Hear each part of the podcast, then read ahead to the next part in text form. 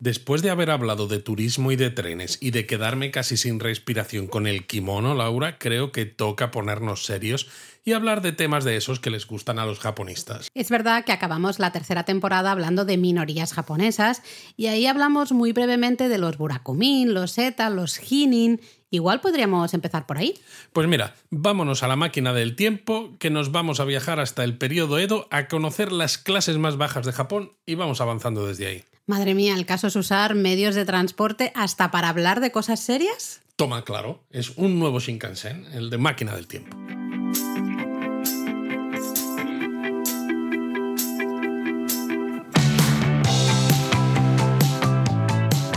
Bienvenidos a Japonesamente, un podcast sobre cultura japonesa de Lexus producido por Japonismo.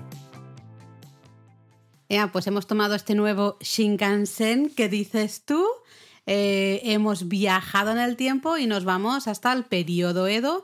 Yo he de decir, perdona que haga aquí un inciso, ya solo para empezar hago un inciso, y creo que deberíamos hacer algún japonesamente hablando un poco de las eras, de la historia japonesa, porque siempre estamos aquí hablando, haciendo referencia, ¿no? De ciertos momentos de la historia japonesa. Vale, bueno. Sí que ponemos en contexto, ¿no? Evidentemente, Vale, si siempre lo hablamos. centramos pero- por eras también, para que cuando digamos ciertos nombres eh, Ya los nos japonistas les resulte familiar. más cómodo, yo creo que Claro, puede ser interesante. Claro. Bueno, pues cierro paréntesis, apunta Luis, que tenemos que hablar de esto. Madre mía, esto, o sea, llevamos medio minuto con el, con el episodio y ya está generando más trabajo todavía. Pues bueno, estamos en el periodo Edo, perdón, y, es un momento en que había dos clases sociales que se encontraban en lo más bajo de la pirámide social. Eran, por un lado, lo que hemos mencionado ahí en el teatrillo al inicio, los ETA y los Hinin. Eh, grupos que, bueno, por sus orígenes, por su trabajo, ¿no? por simplemente por formar parte de estas dos castas, sufrían todo tipo de discriminación. Bueno, efectivamente. El caso es que las diferencias sociales, eh, así en general, es algo que es característico de, de la vida, ¿no? De las sociedades humanas. Y especialmente de la historia, ¿no? Totalmente. Las categorías social- sociales al final surgen de la necesidad de distinguir a unos individuos de otros. Y en todos los sitios ha habido discriminaciones por grupos, ¿no? Ocurre incluso en la actualidad, como no va a ocurrir en el pasado, y por características tan diversas como pueden ser raza, religión, ocupación laboral, etc. Eh, claro, aquí estamos en el Japón del periodo Edo. Exacto, ponemos, vamos a ponernos un poco en contexto. Claro. Vamos a poner un poco en contexto. La sociedad del periodo Edo es una sociedad neoconfuciana. ¿vale? El modelo neoconfuciano eh, está adaptado en este caso a la realidad japonesa y ese modelo establecía que había cuatro clases sociales en ese Japón que se llamaban shimin. Exacto. Era shi no kosho. El shi vendría, eh, si veis el kanji, es el kanji de samurái, ¿no? Al final, claro, sustituye un poco en esa pirámide social a los eruditos, a los burócratas del modelo chino. En Exacto, el modelo por eso chino siempre teníamos. Eso es, ¿eh?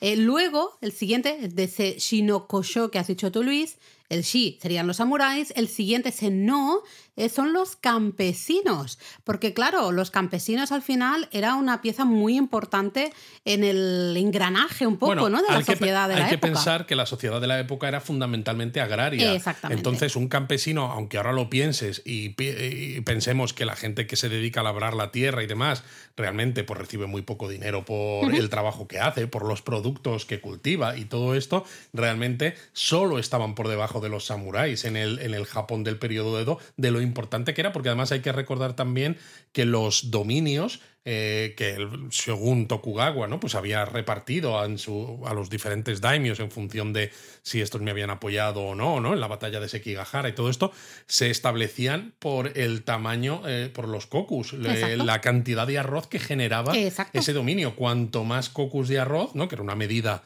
de, de arroz, más rico era el dominio porque precisamente el arroz era el cultivo principal y era la base eh, con la que se medía todo. Pero ahí se demuestra, ¿eh? segundo en esta pirámide, solo por detrás de, por debajo de los samuráis, ¿no? Tercero, en, en esta pirámide tendríamos ese shi, eh, perdón, tendríamos ese ko, eh, que me, me hecho un lío ahí, ahí ahora, el ko, que son los artesanos. ¿no? Muy importantes también los artesanos porque lo hemos mencionado alguna vez, periodo el periodo Edo es un periodo de paz, de estabilidad, después de todas esas guerras, ¿no? Un poco eh, que hubo en los años anteriores, eh, empezamos una época pues muy, muy, muy, muy tranquila. ¿Y qué pasa? Hay todo el dinero que hay, pues se puede gastar en artesanía, en cerámicas, en tejidos, ¿no? Todo, entonces, toda esa gente que, que realmente producía todos estos objetos, pues también tenía su importancia. Claro, pero tú has hablado de producir esos objetos para gastar el dinero. ¿Quién vendía esos objetos muchas veces? ¿Quién se encargaba de esos intercambios comerciales?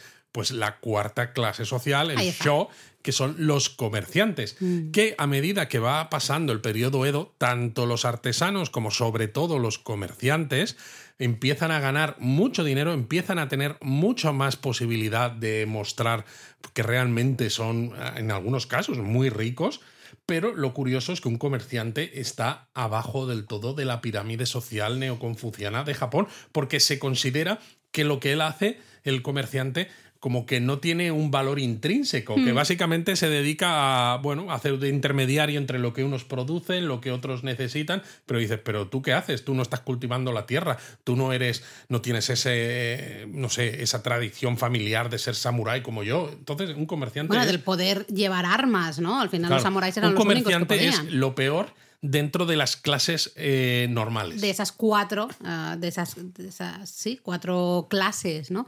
Eh, yo siempre pienso en los comerciantes y los artesanos, pero especialmente los comerciantes de la época, seguro que iban por ahí diciendo, ande yo caliente, ríase la gente, ¿no? Un poco, vale, a mí me pones al final de esta pirámide, soy el, último mono, un mindundi, pero son los que al final, el periodo tenían más dinero.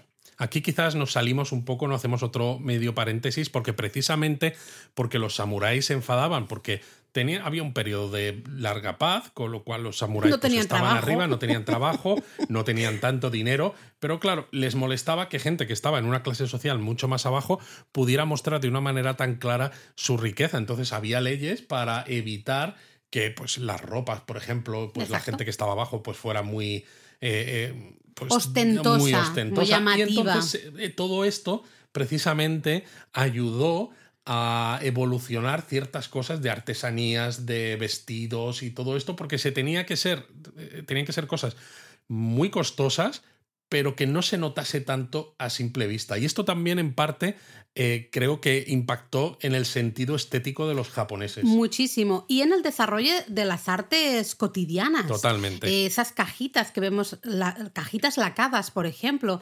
Pues tú puedes tener una cajita lacada para guardar, pues mucha gente en ese periodo guardaba medicinas o guardaba tabaco.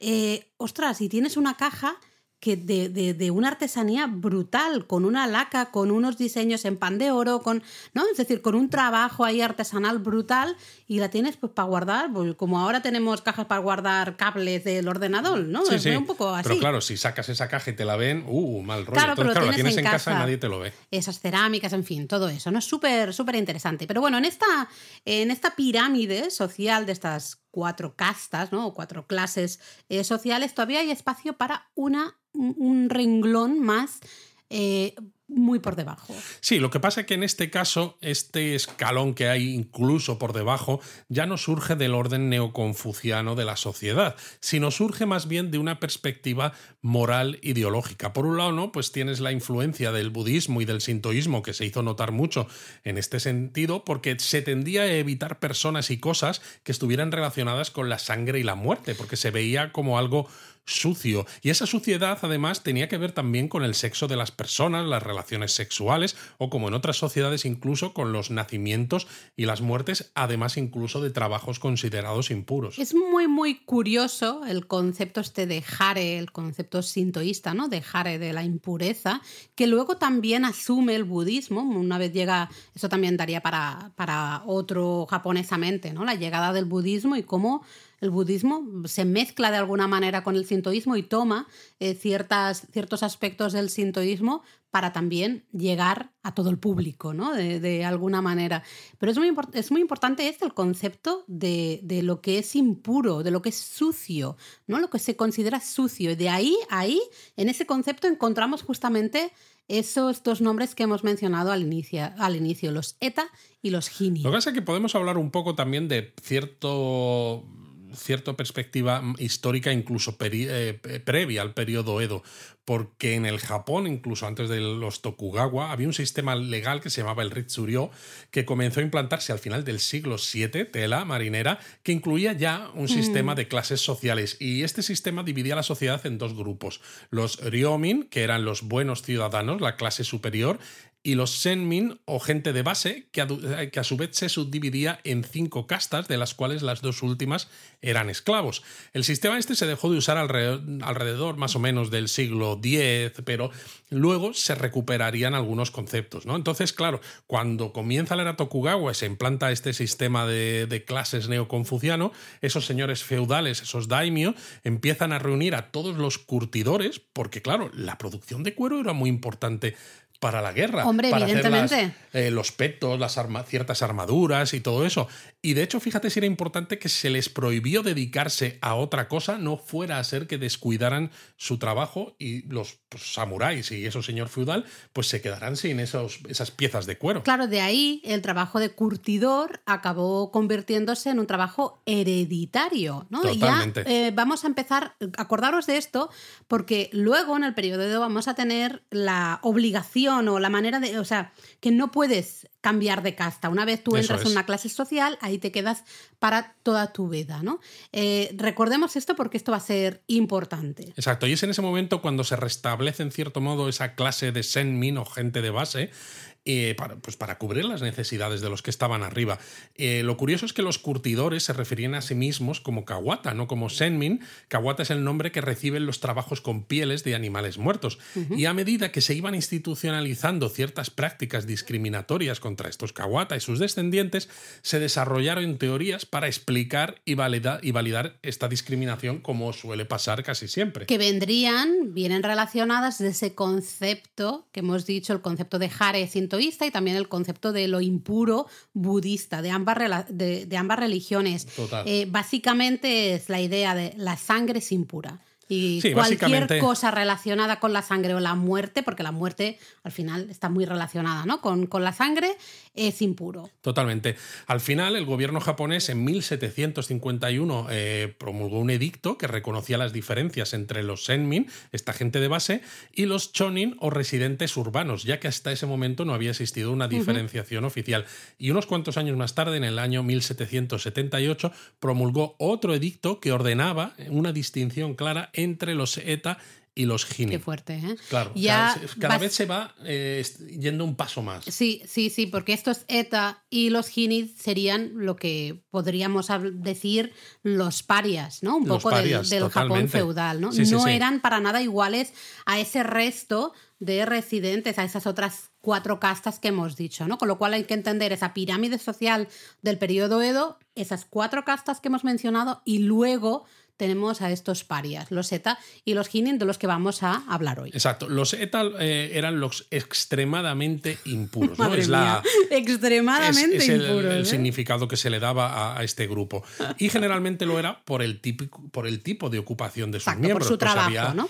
Había matarifes, por ejemplo, empleados en funerarias, curtidores, gente que tejía, teñía tejidos, gente que trabajaba con el bambú, cartoneros, verdugos, carceleros, es decir, cosas sin las cuales la sociedad no podía funcionar, pero se había establecido que, bueno, pues que eso era impuro, que era malo, pero sin embargo, como decimos, esas ocupaciones eran hereditarias. Eh, fíjate lo curioso de todo esto, ¿no? Porque hemos curtidores, por ejemplo. Evidentemente todo el resto, eh, empleados de funerarias, ¿no? Hay muchas otras. Es que la gente se muere, alguien tiene que encargarse de estas y cosas. Y además queremos que la persona que se encargue de, de, preparar, ¿no? Un poco esa despedida de esa persona, del fallecimiento, ¿no? Final de una persona querida, queremos que lo haga con el mayor respeto. Me refiero, hasta en la actualidad eh, deberían ser trabajos, mm, ostras, no sé. Bueno, esto se puede ver un poco ¿no? en la película Despedidas, ¿no? La de Okuribito. Creo que, no nos va a dar tiempo no, creo que no. a hablar de todo, porque de aquí podríamos hablar luego de los Burakumin, probablemente tendremos que hacer otro episodio solo dedicado a los Burakumin, pero sí que quería hacer un, un inciso solo de esos curtidores, ¿no? Decíamos, antes del periodo Edo, súper importantes. ¿Por qué? Pues se necesitaba mm, al final cuero, piel, para, para absolutamente todo, para, los caballos, para todo, para absolutamente todo. Eh, degenera, ¿no? por decirlo de alguna manera, eh, a ese trabajo hereditario y a partir de ahí se asocia con el tema de la impureza, por claro, Pero tratar con animales porque en lugar de pensar, eh, como estás haciendo algo que es muy importante y que necesitamos Voy a valorarlo. y no te puedes dedicar a otra cosa, porque como nos quedemos sin ello, la liamos, en lugar de valorarlo y decir, oye, gracias por, por esto, es al contrario, ¿no? Es tienes que seguir haciéndolo, pero que no se vea mucho, que no te mezcles con el resto de la sociedad, que es buena gente. Y el tema es que esto sigue vigente en la actualidad. Eh, ha cambiado mucho, ya lo, hablaremos un poco con más calma cuando hablemos de los burakumin. Sí, no sé si nos dará tiempo hoy. Me sigue flipando, ¿por qué? Porque pensemos en uno de los instrumentos tradicionales japoneses por excelencia, el taiko, el tambor. Taiko, el taiko está hecho de cuero. Claro. Evidente, necesitas una buena calidad de, de ese cuero. Eh, ostras, ¿cómo puede ser que una sociedad que, valore de tanto... de los matarifes, porque dices, oh, vale, no se consume a lo mejor eh, ternera como luego, pero no se consume tal, pero sí que se consumía pollo o sí que se consumía otro tipo de, de, productos, ¿no? O pescado, pues alguien tenía que preparar todo eso, ¿no? Pues claro, si tú preparabas todo eso y te dedicabas, yo qué sé, cortarle las cabezas a los pescados, limpiarlos, claro, como había sangre, oh, todo esto es sucio, eres un ETA eres extremadamente impuro y dices, ¿pero te quieres morir de hambre, sí o no? Es muy curioso, ¿no? Lo importante es lo que hemos dicho antes, son al final trabajos hereditarios y ¿qué sucede? Que una vez tú entras en esa casta, ya no puedes salir de esa clase, ¿no? No se permitía cambiarse de, clase social, solo básicamente los que sí que estaban en una de las cuatro clases principales de esa pirámide sí que podían buscar una dispensa especial para, eh, bueno, mm, cambiarse, ¿no? De alguna manera. Tenemos algún artesano que, o algún samurái que pasa a comerciante en algunos momentos, pero básicamente la idea es que eh, estabas, no podías salir de esa clase, con lo cual si tú nacías en una familia de curtidores, estabas jodido para toda tu vida y tus hijos también y todo. Hasta que no cambiaran, ¿no? Cambiasen las cosas, estabas ahí, no podías salir de esa clase social. Con lo cual, si era una clase eh, discriminada, ya sabías que tu futuro también sería de discriminación. Básicamente, una persona de una clase social buena, es decir, de algunas de las cuatro que hemos mencionado, podía convertirse en ETA, porque podías hacer algo que te mandase a esta clase social, pero si estabas dentro de esta clase social, no podías salir de ella. O sea, había, era un camino unidireccional. Sí, es, terrible, ¿eh? terrible. Además, muchas de estas ocupaciones no estaban remuneradas. Pero si tú ya estabas en esa clase social, pues estabas obligado a, hacer según qué trabajos, ¿no? Y a dedicarte a las ocupaciones típicas de esa clase. Bueno, y estabas obligados además a mantener habilidades apropiadas para estas ocupaciones. Entonces, claro, os podéis preguntar, ¿y de qué vivía esta gente? Pues bueno, muchos de ellos se dedicaban a ocupaciones respetables, como la agricultura, por ejemplo, que eran su única fuente de ingresos, aunque estuvieran asignados, entre comillas, a estas actividades sucias. Pero justo era el hecho de que tuvieran estas actividades sucias que no podían dejar de lado, que lo que marcaba su estatus social o más bien su falta de estatus.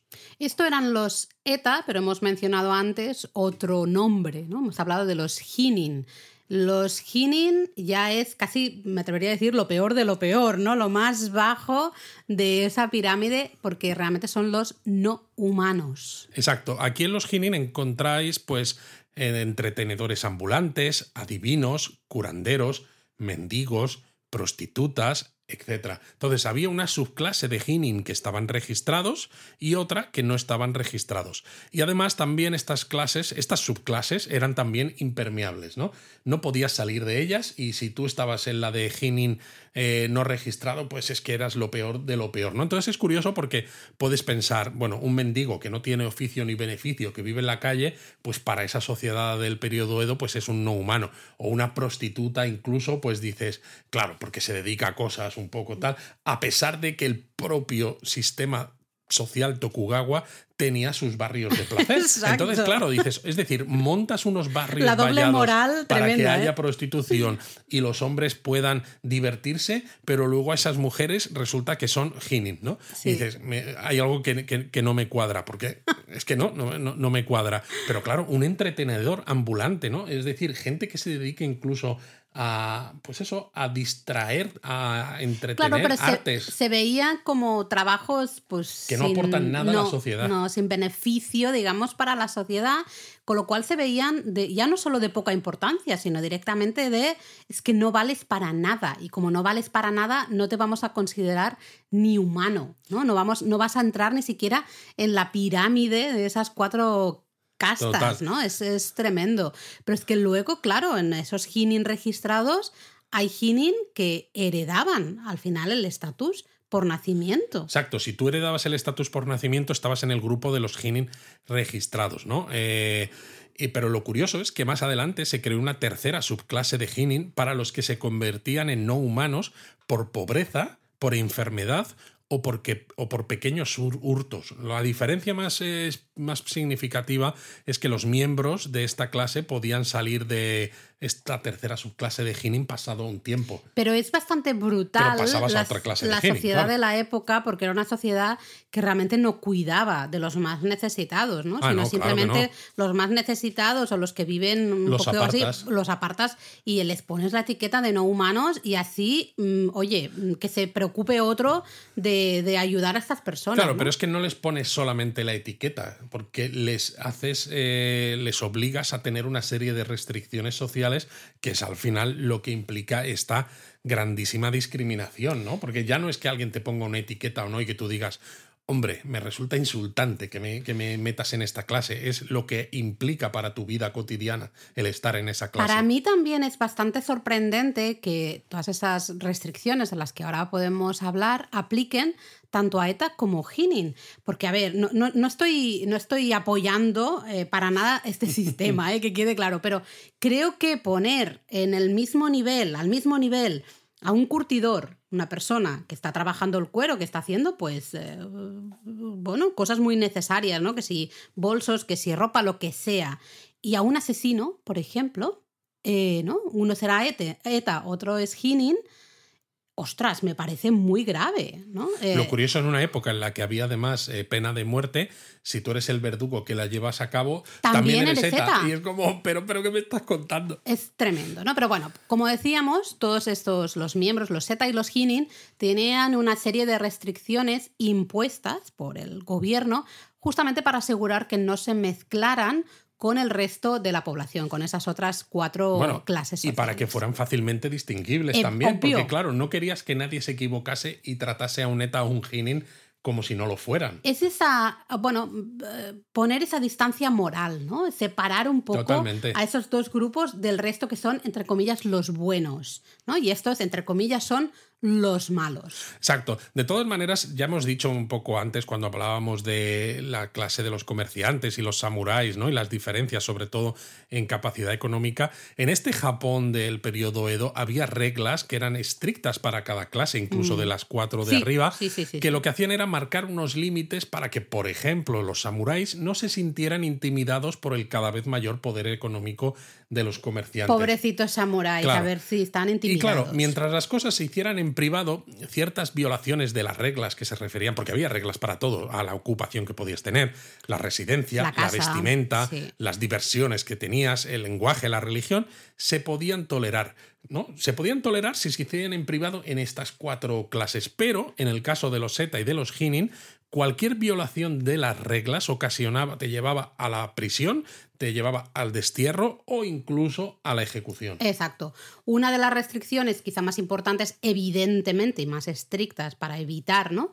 que, que estas personas se mezclaran con otras personas de otras clases sociales, pues era la prohibición del matrimonio fuera de la clase. Efectivamente, aunque no era la única prohibición, pero sí es importante y es algo... Es que no te deja espacio para salir de ahí. No, y es algo que se ha venido, que los Burakumin también ha afectado y que en el Japón actual todavía se ve con, con malos ojos el casarte con alguien que pertenece a los Burakumin, que es un poco como los herederos de estas clases. Sí. Em, tampoco se les permitía llevar ciertas ropas y adornos que se parecieran a los que llevaban las clases superiores. De hecho, solo podían llevar algunos colores como muy oscuros, ¿no? Marrón oscuro, a lo mejor índigo. Luego, los peinados tampoco podían peinarse como lo hacían el resto de las cuatro clases. No podían.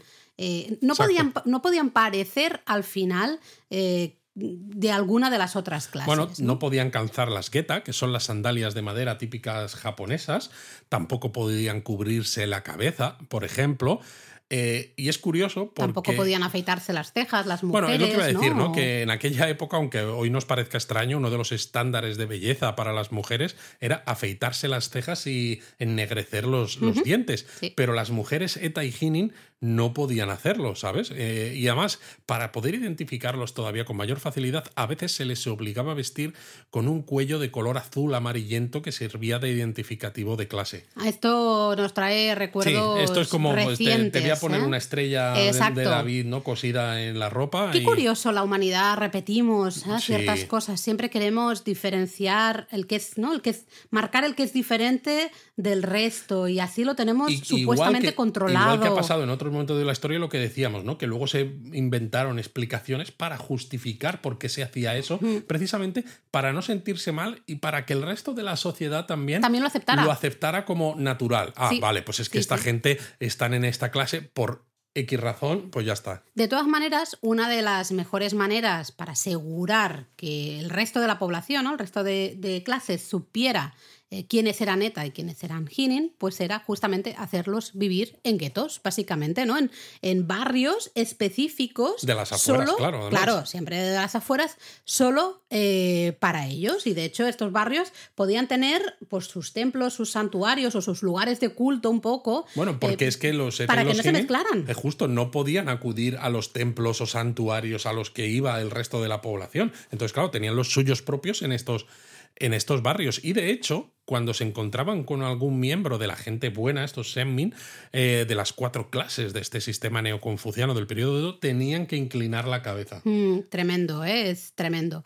Eh, esto fue así durante todo el periodo Edo, pero como os podéis imaginar, ya hemos hablado muchas veces de ese momento finales del siglo XIX, cuando llegan las potencias occidentales a Japón, llaman a la puerta, dicen, oye, mm, chicos, Bueno, más que llamar ¿eh?". a la puerta, le pegan una patada a la puerta y dicen, hola, Tenéis aquí, que abrir". aquí estamos nosotros y vamos a comerciar con Japón, lo queráis o no. Sí o sí. O sea, vosotros poneros como queráis.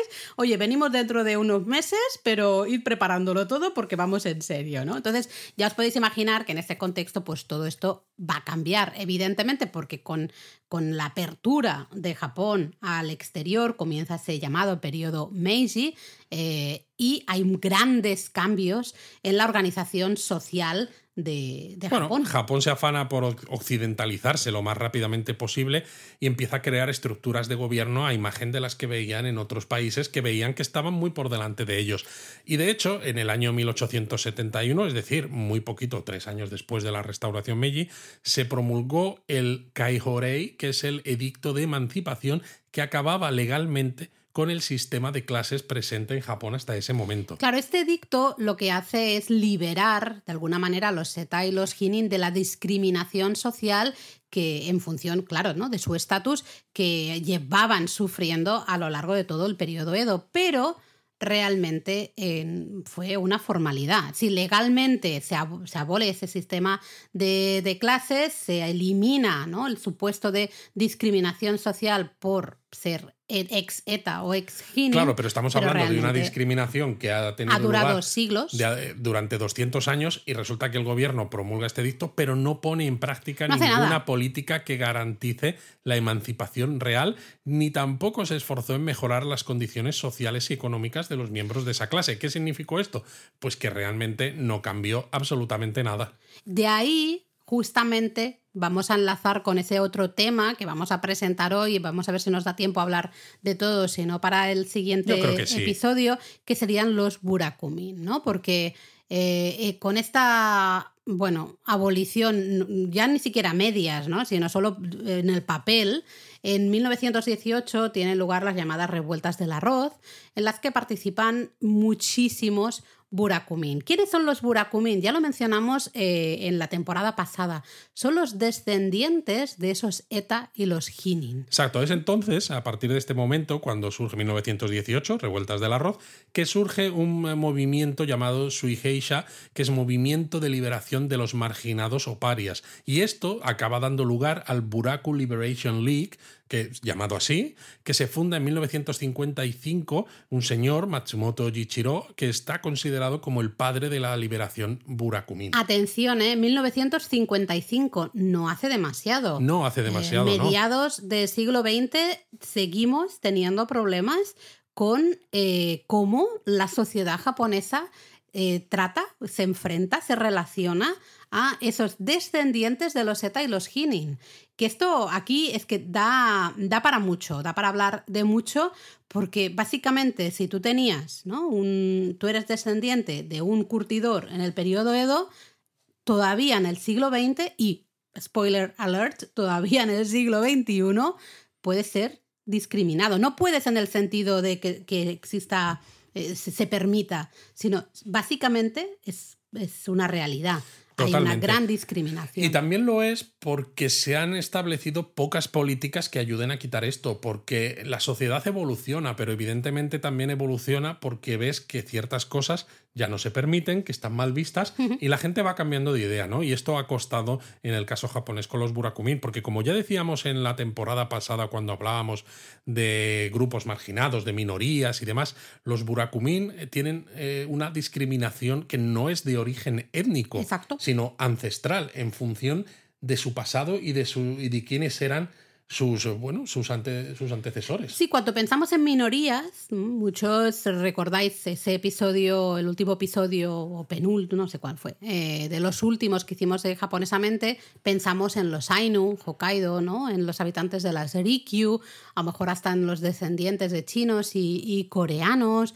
Eh, pero pocos pensamos en estos Burakumin, porque claro, no Sobre es... el papel son japoneses, Sobre tienen el papel, pasaporte japonés, son físicamente, visualmente... Exacto. eh, entonces son, dices, entre ¿qué- comillas, qué esto? japoneses, ¿no? Si tú lo ves desde fuera, no lo notas tanto, porque claro, no distingues que sean diferentes, pero para un japonés de bien, ¿no? De estas clases sociales, aunque ya estén abolidas, sí que se distingue porque la distinción va por otro lado. Exacto. Fíjate que en el artículo 4 del capítulo tercero de la Constitución de Japón dice que todos los ciudadanos son iguales ante la ley y no existirá discriminación política, económica o social por razón de raza, credo, sexo, condición social o linaje. Fíjate si es importante que se mencione el linaje precisamente por el caso de los Burakumin descendientes de Eta y Hinin. Siguen siendo un grupo que tiene un gran rechazo social, tiene mucha discriminación y esto lleva, claro, a menos oportunidades laborales, más dificultades a la hora de casarse y que a veces no puedan salir ni siquiera de esos barrios, de esos buraku, que es lo que significa estos guetos, que es en los que siguen viviendo. Porque, claro, si tú quieres irte a otro barrio y alguien investiga tu linaje, como vea que eres burakumin, pues no te venden la casa, no te alquilan el piso, nada de nada, ¿no? Ya no solo eso, ni, ni los trabajos, ni los matrimonios, ni nada de nada. Exacto, has mencionado los barrios buraku. Fijaros en la palabra burakumin. Buraku realmente son esos guetos, esos barrios en los que eh, vivían distanciados del resto de, la- de las clases sociales los Seta y los Hirin en el periodo Edo. Y claro, diréis, "Oh, sí, pero sí, en 1871, ¿no? Creo que hemos dicho, se firmó Exacto. ese dicto, la promo, ¿no? El, eh, que se liberaba, se abolía el sistema de castas y tal y cual.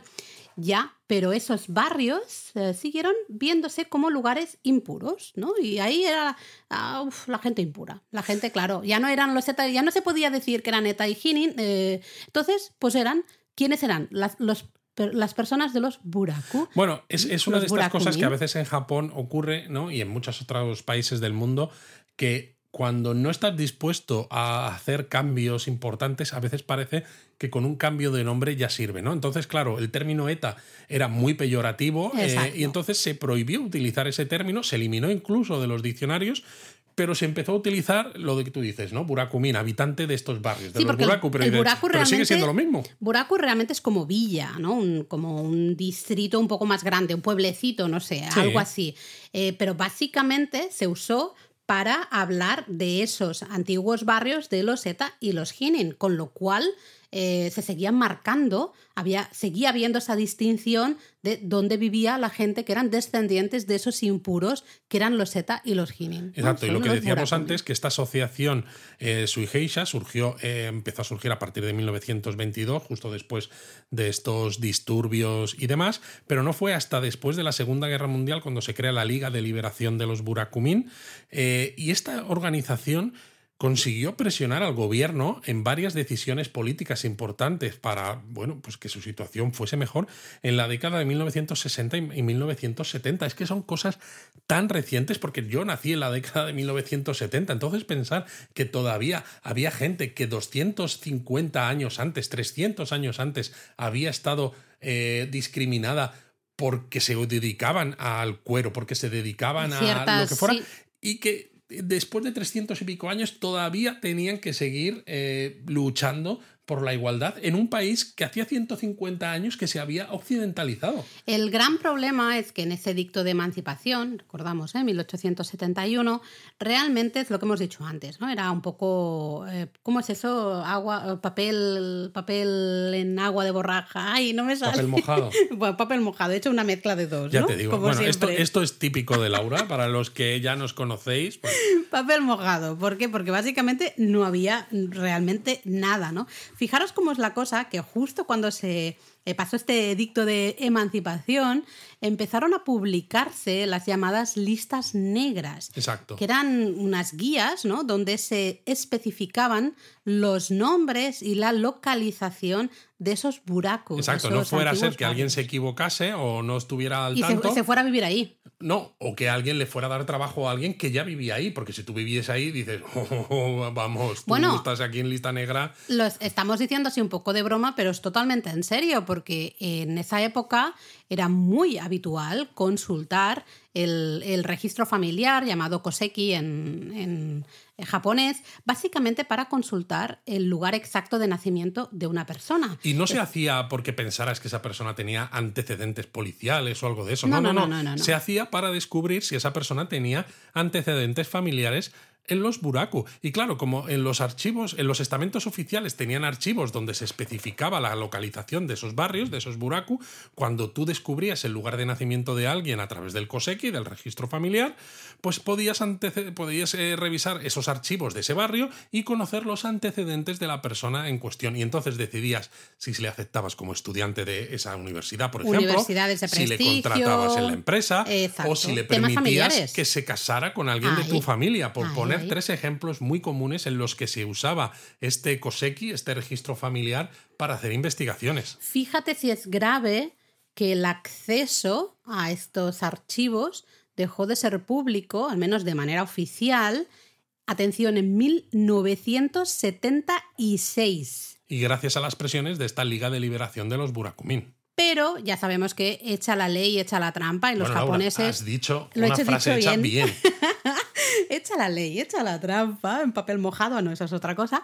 Eh, pues los japoneses también son de usar echa la ley, echa la trampa. No creamos que son seres de luz. También de, bueno, se buscaron la manera, una manera clandestina de acceder a esa información. La información está ahí y al final ver, quien tiene mucho dinero y le eso, interesa... Esa información restringida, si tú dices, yo no sé si le quiero alquilar mi piso a esta persona, voy a investigar, pues ya no puedes. Pero si tú tienes mucho dinero, pues hablamos de grandes familias, empresas, universidades, es decir, grandes conglomerados que son los que siempre en cualquier sociedad siguen pudiendo hacer un poco lo que les viene en gana, pues seguían pudiendo encontrar la manera de acceder a estos registros para conocer los orígenes de esa persona y tomar decisiones al respecto. De hecho, hasta 2008, cualquier persona podía consultar el COSECI de cualquier otra persona. Luego ahí había que hacer la investigación de esos buracos y demás, ¿no? Pero, eh, ostras, mm, digamos que se, se fueron poniendo, se fueron poniendo un poco dificultades al acceso a esa información, pero se tardó mucho en hacerlo de manera un poco más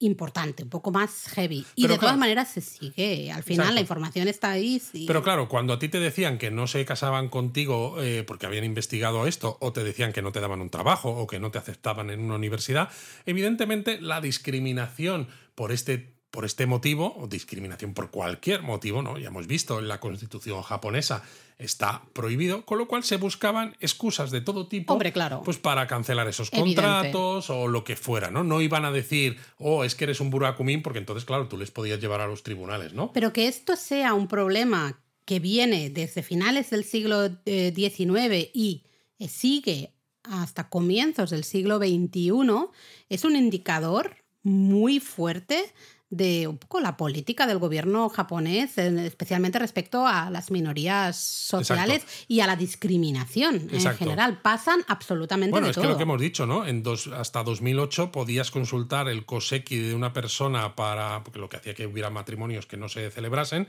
y fue en ese año cuando se pusieron eh, todavía restricciones más importantes para que no se hicieran.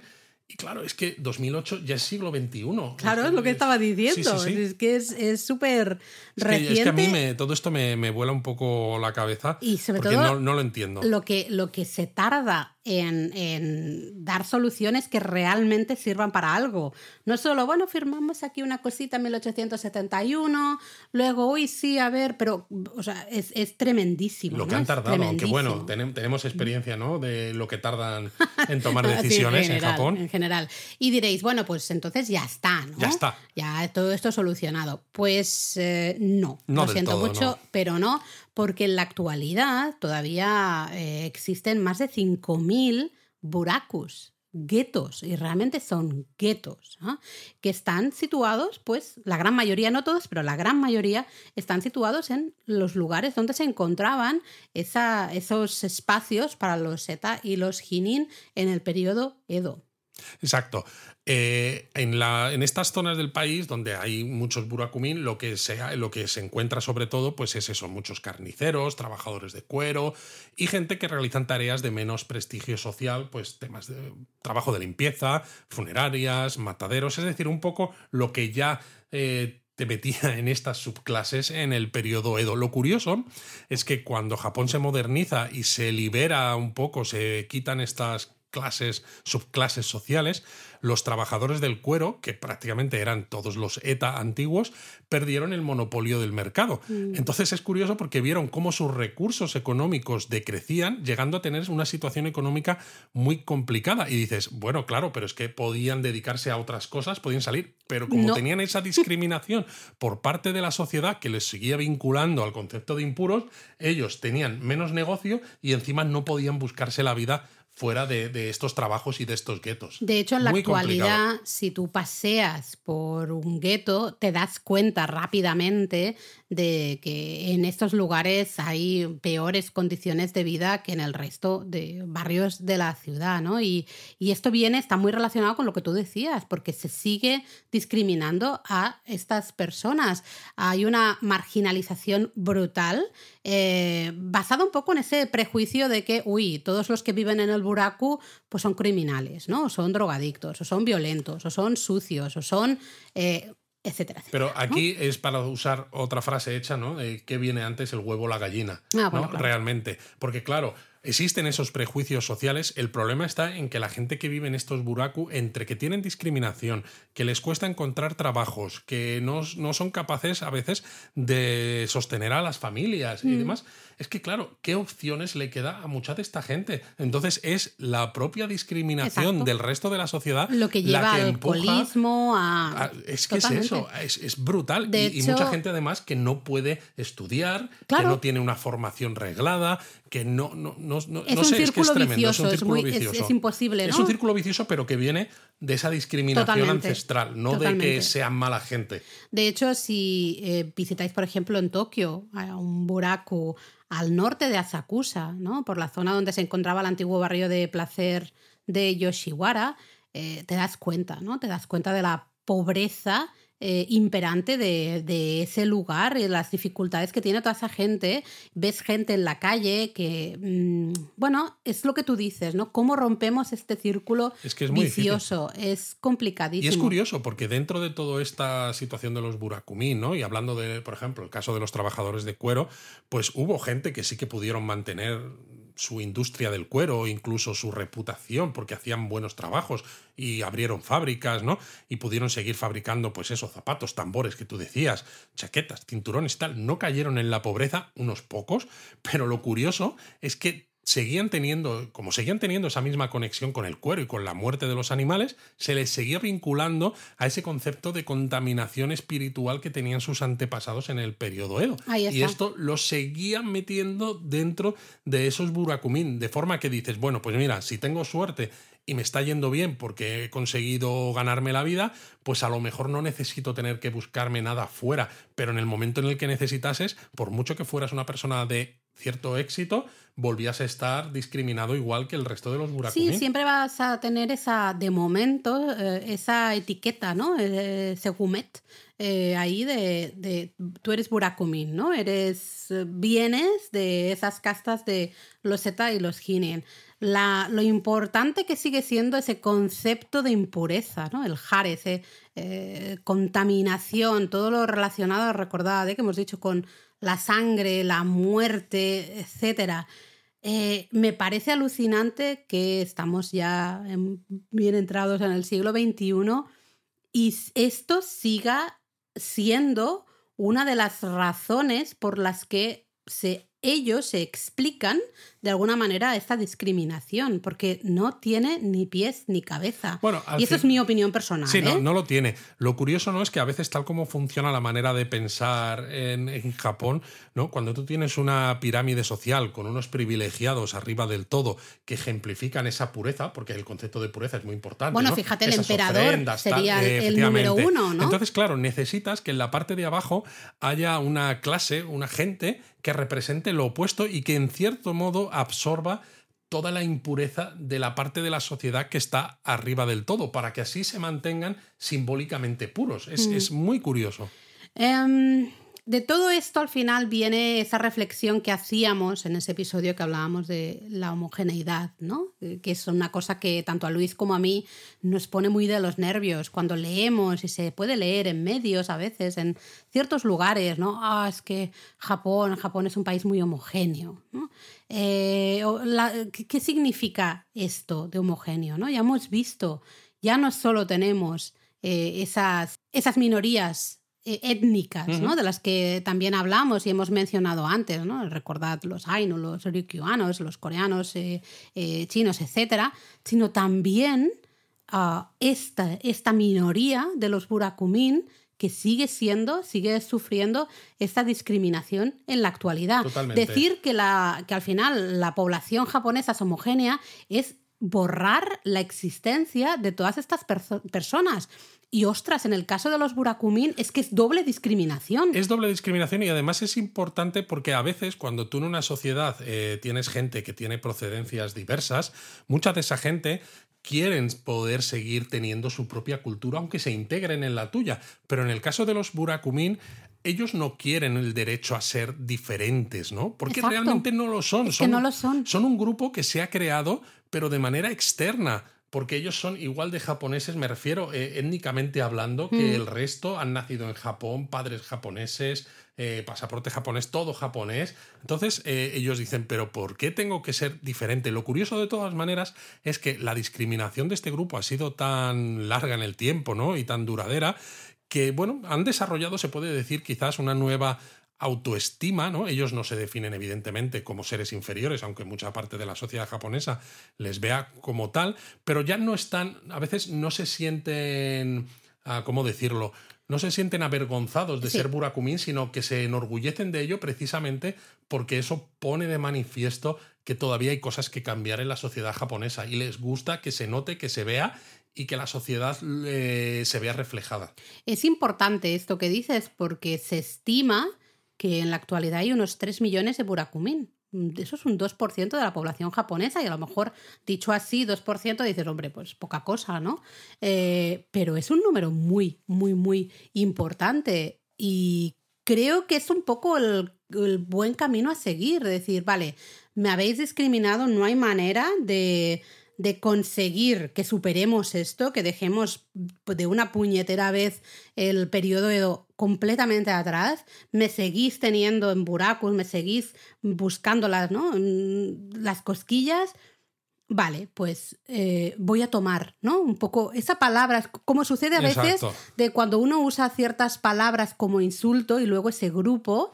Eh, las recoge, ¿no? Las hace propias. Las hace propias porque así no duele ese insulto. ¿no? Y sobre todo porque tomas el control. Exacto, le quitas la parte negativa y mm. ya nadie te puede hacer daño aunque te la, mm. aunque te la diga, ¿no? Pero claro, en Japón muchas veces, ¿no? Por lo que a veces vemos, da la sensación de que algunos cambios se intenta básicamente es como una patada a seguir. En, eh, me refiero que en lugar de poner medidas y hacer hincapié en que hay cosas que hay que cambiarlas, pues bueno, se intenta decir, vamos a dejar que esto siga hacia adelante y ya se arreglará solo. Es un poco la idea de, como evitamos el conflicto, no nos gusta entrar en conflicto, lo que tú dices, vamos, seguimos para adelante, no despertamos el monstruo, ¿no? No hablamos aquí, no sacamos el elefante ese que está en el armario, lo dejamos ahí dentro. Bueno, yo digo en el armario. Y, y, ya está, y seguimos, y en algún momento esto mm, se acabará.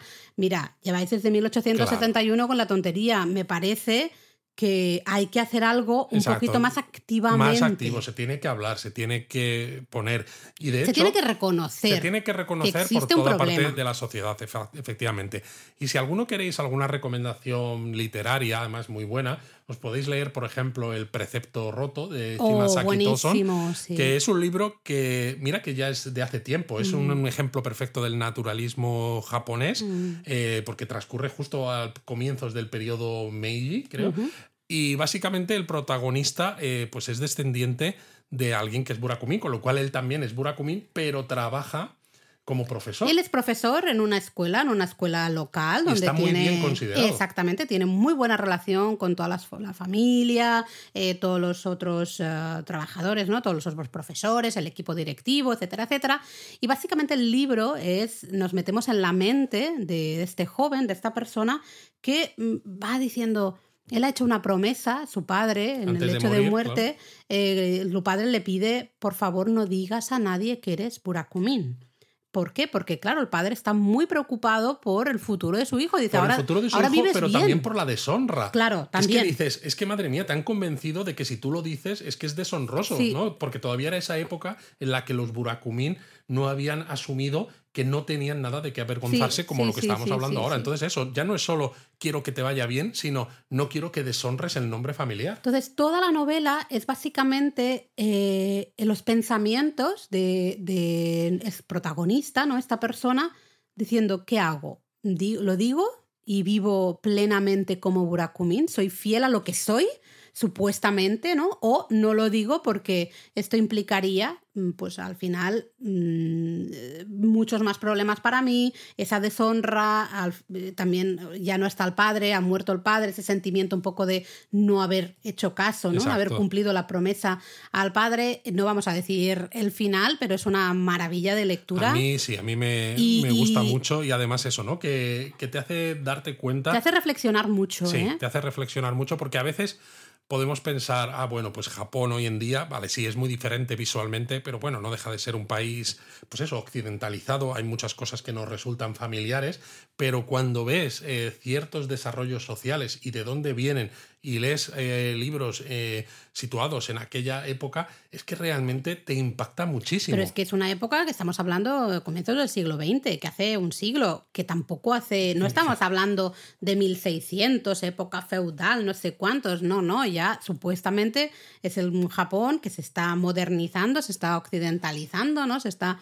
Eh, ostras, es un poco el Japón que da pie al Japón actual. Exacto. De hecho, tenemos un artículo en la web que se llama libros que leer antes de ir a Japón, ¿no? Por si mm. queréis tener contextos diferentes de temas sociales japoneses. Sí, porque se puede aprender mucho. Etcétera, y lo tenéis ahí añadido con el enlace además. Sí, una maravilla, buena recomendación porque yo no, mira que es uno de los libros que destacamos en la clase de literatura japonesa que damos en el CEG, eh, pero no había caído en comentarlo aquí ahora. Sí, sí, a mí sí, porque de hecho toda esta parte histórica de los Zeta, los Hinin y luego los Burakumin siempre me ha parecido muy fascinante y cuando leí el libro la verdad es que me, me impactó mucho, porque me, bueno, me costaba entender ciertas cosas, incluso conociendo cómo la sociedad, ya sea occidental o ya sea japonesa, en general la sociedad humana, repite los mismos errores una y otra vez, ¿no? Pero verlo en el marco de esta sociedad japonesa, que claro, ¿no? Le dedicamos tanto tiempo de estudio y demás, ¿no? dices, ¿cómo puede ser? ¿Cómo puede ser?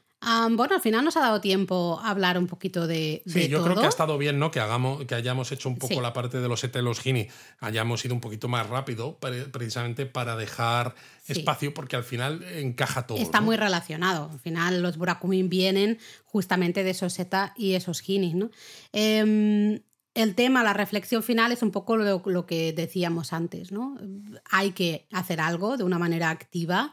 No puede ser que estemos en 2023 ahora mismo y siga habiendo discriminación. Eh, contra los burakumin, eh, sigue habiendo esos burakus, sigue ese círculo que hablabas tú vicioso, que no hay manera, parece que no hay manera de, pararlo, ¿no? de romperlo. Eh, creemos, creo que hablo también por ti, que el gobierno tiene que hacer algo un poco más de una manera mucho más activa, porque al final los cambios sociales muchas veces vienen impuestos por esos cambios en las leyes o en Exacto. y simplemente ser un poco más estrictos. Invertir más dinero también en mejoras de infraestructuras, de habitabilidad, ayudas sociales, ayudas sociales, de educación y de todo, para que sobre todo esos buraku Puedan salir. dejen de ser eh, lugares como en los que nadie quiere entrar, porque realmente a pesar de todos los problemas, o sea, o a pesar de todas las restricciones que se han ido añadiendo para consultar estos registros familiares, quien más, quien menos, si tú eres japonés y vives allí y hablas con tus padres y demás, todo el mundo sabe cuáles son los burakus. Todo el mm. mundo sabe cuáles son los guetos en las mm. ciudades, ¿no? Eh, entonces, claro, dices. Si lo sabemos nosotros y no vivimos ahí,